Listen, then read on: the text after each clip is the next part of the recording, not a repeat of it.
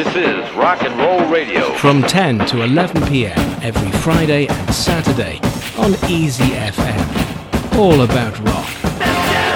This is Rock and Roll Radio. Stay tuned for more rock and roll. 在《Random Access Memories Memories》专辑的最后一首作品是 Daft Punk 和他们少年时期的朋友 DJ Falcon 合作的《Contact》。在这一首描写人类探索宇宙的赞歌当中，他们采样了阿波罗十七号宇航员登月任务的录音。Hey Bob, I'm looking at what uh, Jack was talking about, and uh, it's definitely not a particle that's nearby. It is a uh, bright object, and it's uh, obviously rotating because it's flashing. It's uh, way out in the distance, apparently rotating in a very rhythmic fashion because the uh, flashes come around uh, almost on time. As we look back at the Earth, it's uh, up at about 11 o'clock, about, uh, oh, maybe 10 or 12 dia- Earth diameters. Uh, I don't know whether that does you any good, but there's something out there.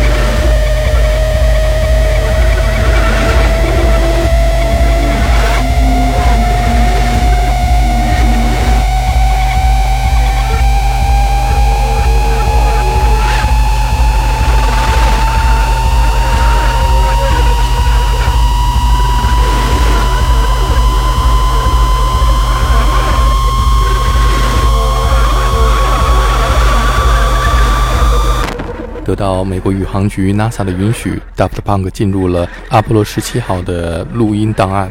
他们最终选择了一个叫做 Bob 的宇航员的录音，是因为 DJ Falcon 在青少年时期第一次在旱冰场和 Daft Punk 的两位成员托马和 d 曼认识的时候，他的外号叫做 Bob。Bob, I can now see down in through the shadow. I can see uh, Bear Mountain. I can see. Uh, I can't really make out the uh, the slide yet. There's no question of the sharpness of the uh, topographic features in the uh, landing area. 我们现在听到的是 Daft Punk 在他们的歌曲《Contact》当中采样的来自澳大利亚的乐队 The Ships 在1982年的歌曲《We Ride High》。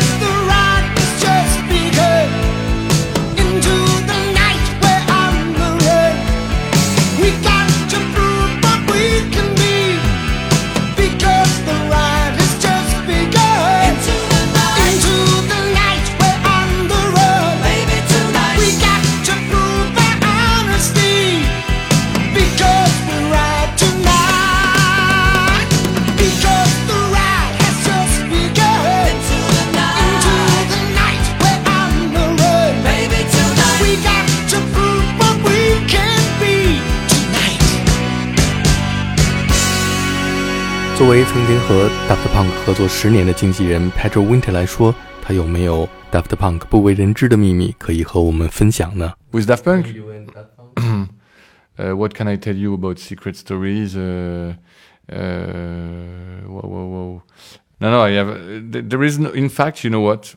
It, there, there, are not much secret, you know, like uh, about Daft Punk, you know. The and I think if there are some secrets, it's good to be kept as a secret because that's part of the whole magic, you know. And I think this is what the best secret of Daft Punk is. That is that they they manage to keep the mystery around them, you know, and people, you know, really focus on the robots and the visuals and the music, and we don't need to know where they are eating, uh, who they are sleeping with. You know, Daft Punk is is is more than that, you know, and people are, you know, in a way trusting them, you know, artistically and musically. So I think that's the best, uh, again, the best achievement uh, an artist can do. Daft Punk 成功的最大的秘密就是保持他们的神秘感。我们再来听这一首选自他们1997年出版的首张专辑《Homework》当中的歌曲《Teachers》。这首歌曲当中爆出了他们所尊敬的音乐人和 DJ 的名字。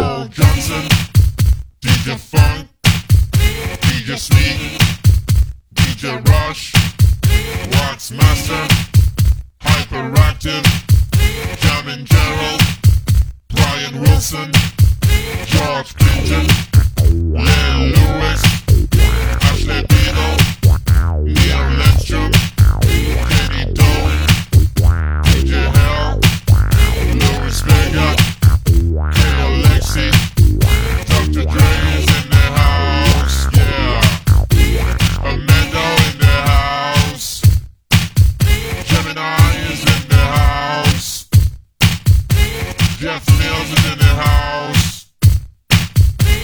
Pasadena.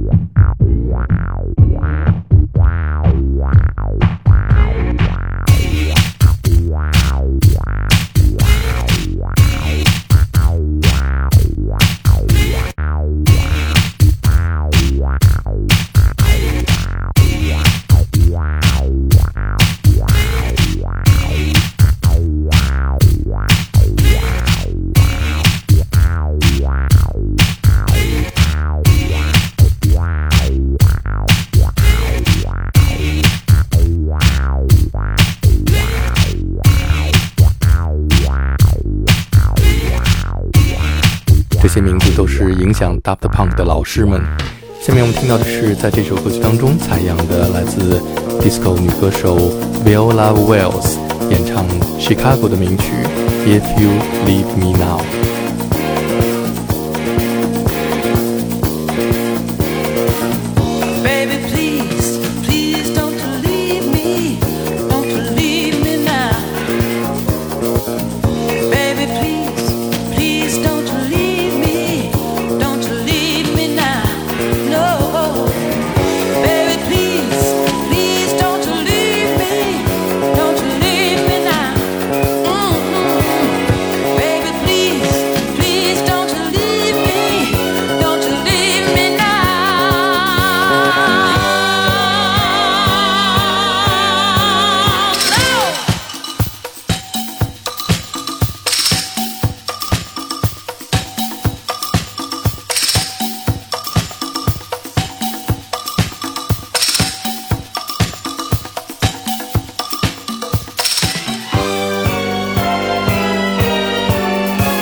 if leave.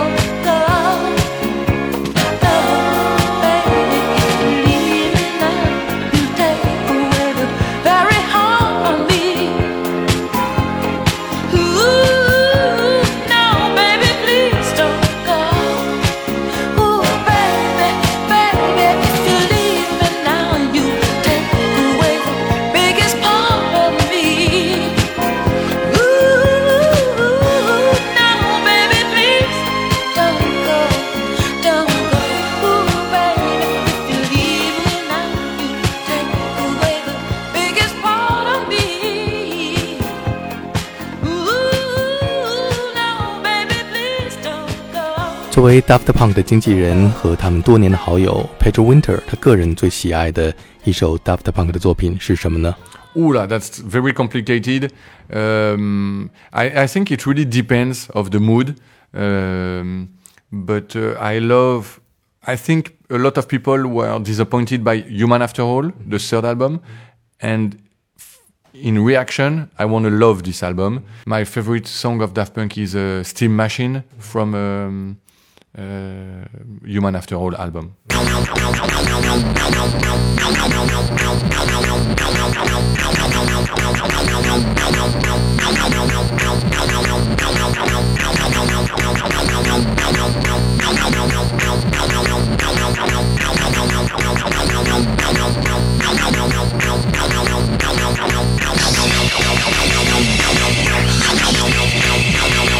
Pedro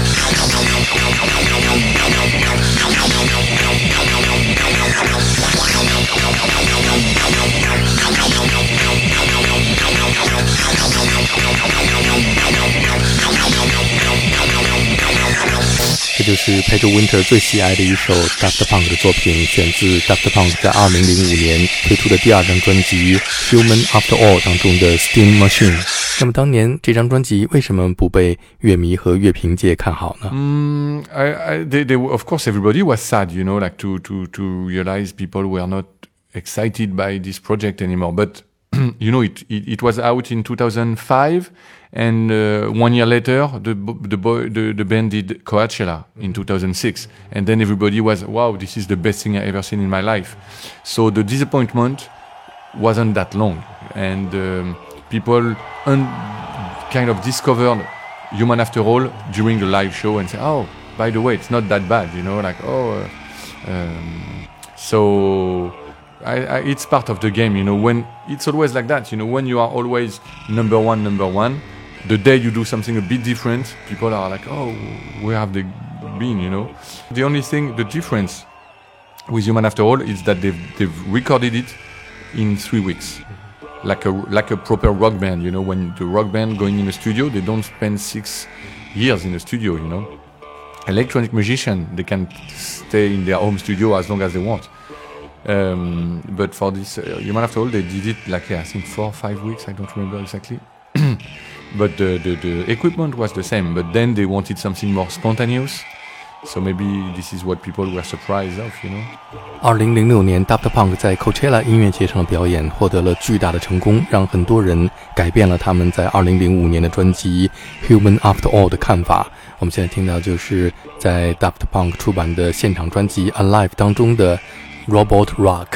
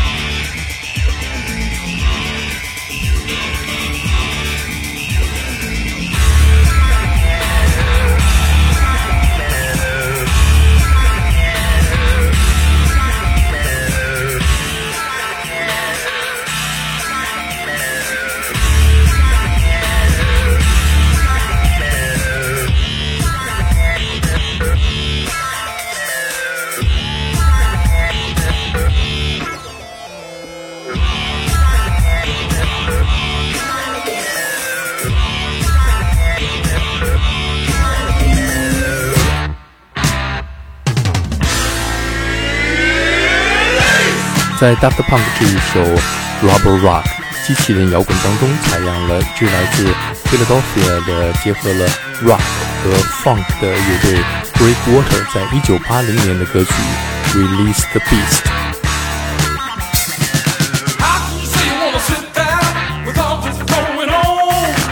Just play around.